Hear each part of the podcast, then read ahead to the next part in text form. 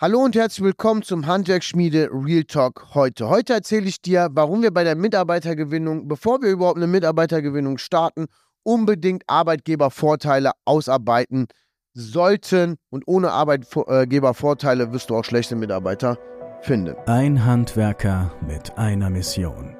Das Handwerk zu stärken und die Jugend wieder fürs Handwerk zu begeistern. Willkommen beim Handwerksschmiede-Podcast mit Liborio Manciavillano.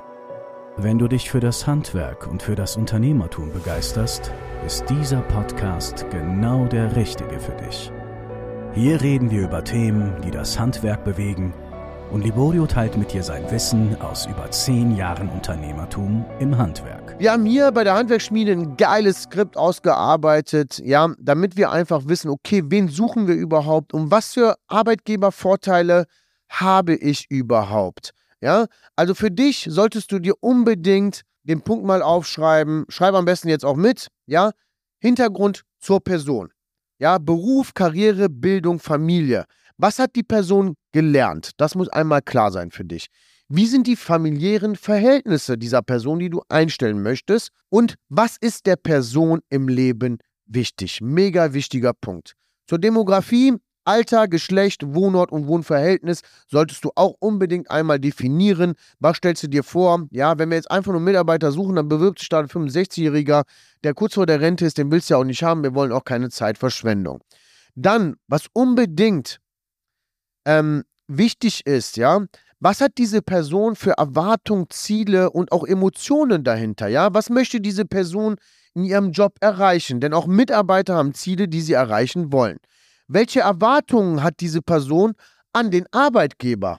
Die Frage sollten wir uns auch unbedingt stellen, bevor wir eine Mitarbeiteranzeige stellen, damit wir halt richtig in die Kommunikation gehen können. Ja? Welche Erwartungen hat auch diese Person an das Arbeitsumfeld? Sowas stellen wir uns nie solche Fragen. Aber das ist auch mega, mega wichtig, dass wir einfach mit der neuen Person, die wir einstellen, bevor wir eine Mitarbeitergewinnung starten, einmal für uns ganz klar ist, wen wollen wir überhaupt hier bei uns im Betrieb haben. Und eine wichtige Frage finde ich auch, was könnte diese Person ganz besonders begeistern in deinem Unternehmen? Dann finde ich, dass wir so auch gewisse Identifikatoren brauchen bei gewissen Mitarbeitern, die wir äh, bei uns im Unternehmen einstellen. Ja, was macht diese Person aus? Also zum Beispiel Hobbys. Was hat die für Interessen? Das ist auch wichtig zu wissen.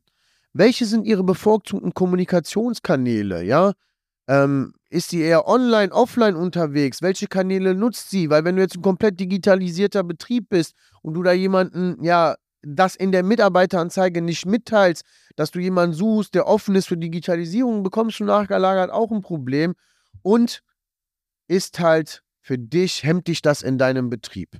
Ja, Wichtig für mich ist auch immer, wer übt Einfluss auf diese Person aus. Einmal auch da mal vorzuhorchen, um zu schauen, okay, wenn die jetzt eine Mitarbeiteranzeige sieht und wenn die Frau da ähm, äh, sagte, nee, und wechsel auch nicht den Job, du hast noch einen super sicheren Job, aber der ist unzufrieden, dann kannst du da auf die Mitarbeiteranzeige natürlich auch nochmal drauf eingehen. Und auch mega, mega wichtig, wodurch lässt sich die Person motivieren? Ne? Also, womit kriegst du diese Person äh, motiviert in deinem Unternehmen?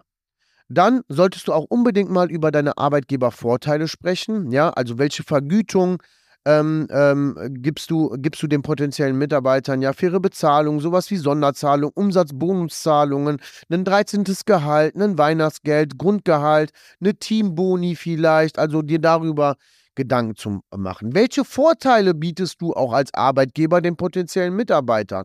30 Tage Urlaub, jo, hat jeder. Wir haben zum Beispiel bei uns zwei Joker-Tage noch on top. Zwei Tage, die die Mitarbeiter von uns geschenkt bekommen, die sie ja ganz easy nutzen können. Solche Sachen zum Beispiel, ja.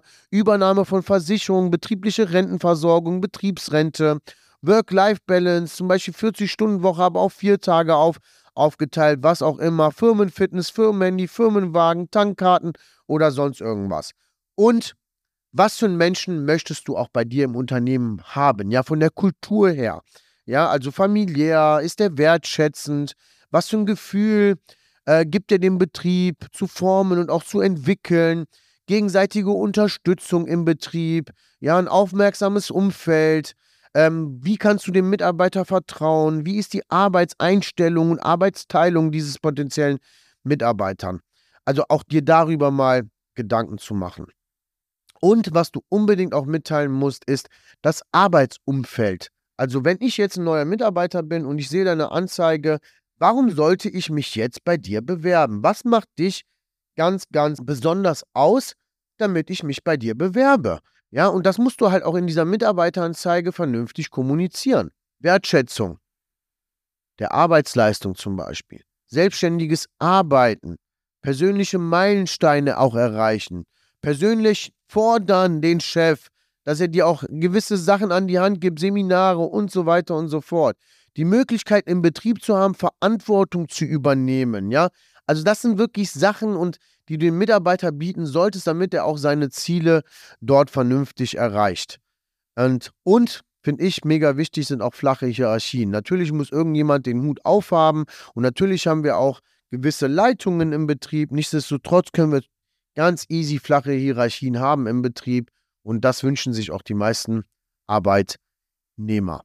Und der letzte Punkt heute, ähm, Aufstiegsmöglichkeiten, also Karriere. Was für eine Karriere kann ich bei dir machen? Habe ich Aufstiegsmöglichkeiten? Habe ich Chancen auf Fortbildungen? Ja, habe ich Sicherheit, einen unbefristeten Arbeitsvertrag zum Beispiel? Ist das Unternehmen wirtschaftlich stabil? Ja, Gestalten der Arbeitsstelle, kann er seine Arbeitsstelle mit selber gestalten und selber seine Stellenbeschreibung mitentwickeln, vorankommen, ja? Ähm, kann er das Unternehmen mitentwickeln? Hat er eine persönliche Weiterentwicklung in deinem Unternehmen? Das sind alles Punkte, die in der Mitarbeiteranzeige unbedingt stehen sollten, unbedingt in einem Video gesagt werden sollten. Für mich sind vier Punkte essentiell wichtig, die in der Mitarbeiteranzeige stehen sollten. Und zwar, ja, wer bist du? Was suchst du? Was brauchst du? Und ein Call to Action, ja, hier bewirb dich. Wenn diese Sachen mit drin sind, indem du das authentisch kommunizierst, wirst du auf jeden Fall einen Mitarbeiter gewinnen. Merke dir aber, dass eine Mitarbeiteranzeige nicht sofort Mitarbeiter bringt. Jeder, der es erzählt, ja, vielleicht hat der ein oder andere mal Glück gehabt, dass er innerhalb von einer Woche einen Mitarbeiter einstellt. Aber normalerweise ist es so, dass die guten Mitarbeiter ja wirklich eine Journey brauchen, fünf, sechs, sieben Schnittpunkte mit dir, mit deinem Unternehmen, so dass der potenzielle Mitarbeiter, der in Lohn und Brot ist, sich dann auch bei dir bewirbt.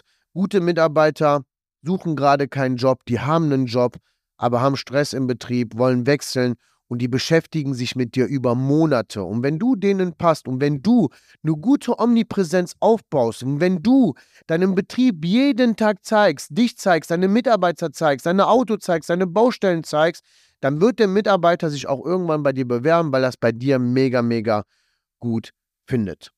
Ich hoffe, der Input war gut heute für euch. Ansonsten kannst du uns weiterhin folgen. Du findest uns auf Facebook, Instagram, LinkedIn unter Handwerks-Schmiede.